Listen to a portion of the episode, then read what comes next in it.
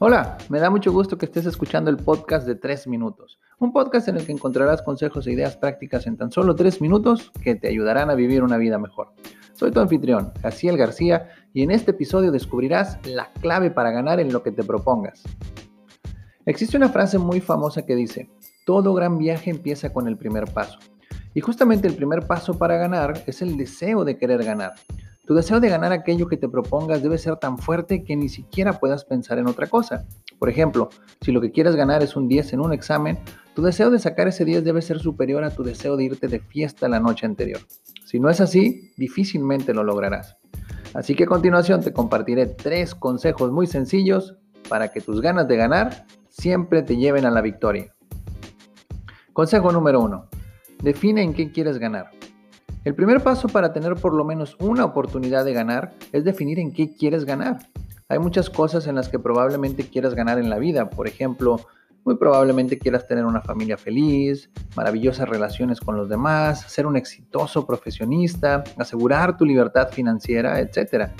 Es tu decisión elegirlas, pero lo que sí no te puedes saltar es decidirte por algunas de ellas.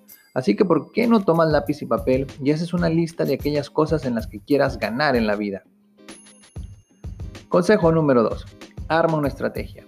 Una vez que tienes claro aquello en lo que quieres ganar, debes ir más allá del solo deseo, y para eso no hay nada mejor que armar una estrategia.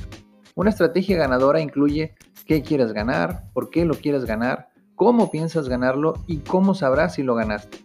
Una vez que la tengas, deberás pasar al consejo número 3.